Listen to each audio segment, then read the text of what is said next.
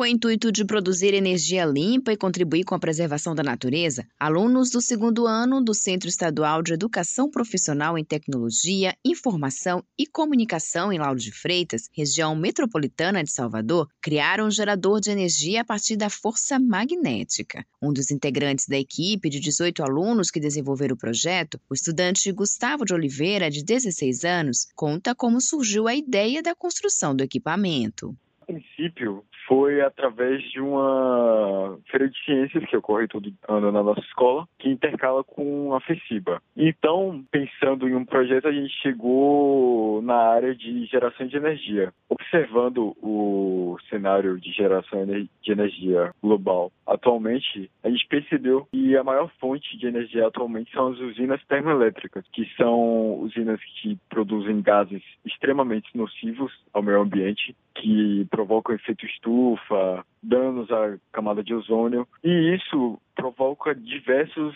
males ao meio ambiente, não só o aquecimento global. Pensando nisso, a gente foi para a linha de geração de energia é, sustentável, mas a gente procurava fugir também da energia eólica e solar. A gente procurava inovar. Então a gente chegou pesquisar na internet até o magnetismo, que não é, a princípio, uma forma de gerar energia totalmente sustentável, porém é muito menos danosa e era, a princípio, mais eficaz do que grande parte das formas de gerar energia de forma sustentável. O professor de física, Joremi Castro, foi um dos orientadores do projeto e fala como foi a trajetória do trabalho até chegar no resultado final.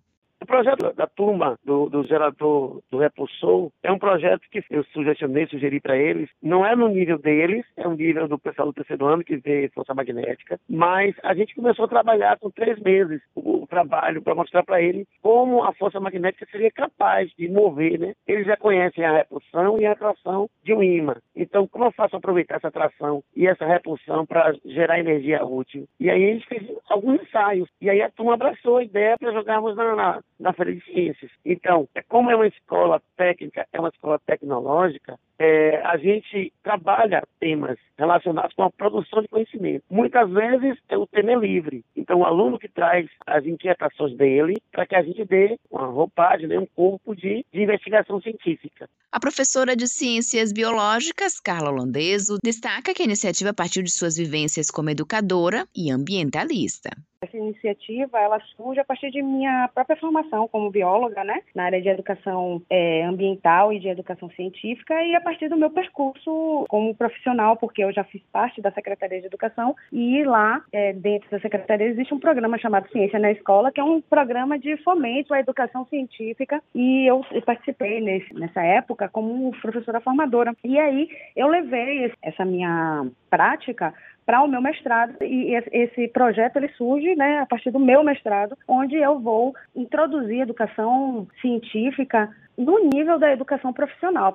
A educadora também ressalta que o projeto faz parte do programa Ciências na Escola da Secretaria de Educação do Estado, mas tem uma visão nacional. É, esse projeto ele vai fazer parte de uma programação anual, né, que a gente inclui a participação de, desses estudantes, que é do ensino médio integrado, que é ensino é, segundo grau, integrado com a educação profissional. Então eles fazem a modalidade AMI, né? E a gente inclui a participação desses estudantes, os professores, e vai culminar numa feira interna escolar que tem a finalidade não é a finalidade maior, mas a gente tem a finalidade, diria assim, final mesmo, é de chegar em feiras de destaque nacional como a FECIBA e a FEBRAS. A FECIBA é a feira baiana, né, de ciências, e a FEBRAS é a feira é, nacional brasileira, né, de, de ciências que acontece lá na USP todo ano em São Paulo. A estudante Flávia Paula, que também fez parte da equipe, fala da importância de projetos como esse e como essa experiência impactou em suas escolhas futuras.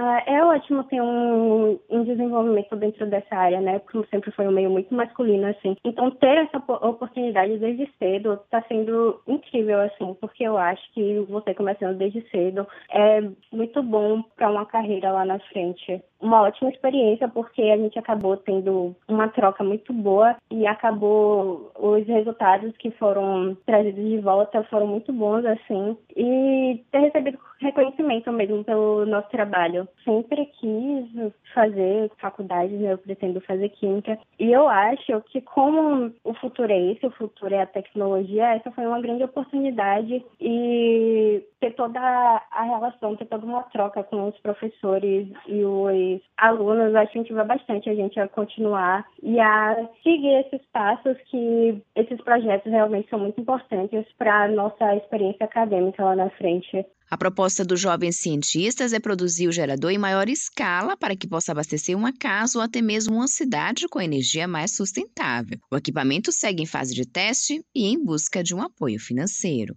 Josi Braga, para Educador FM.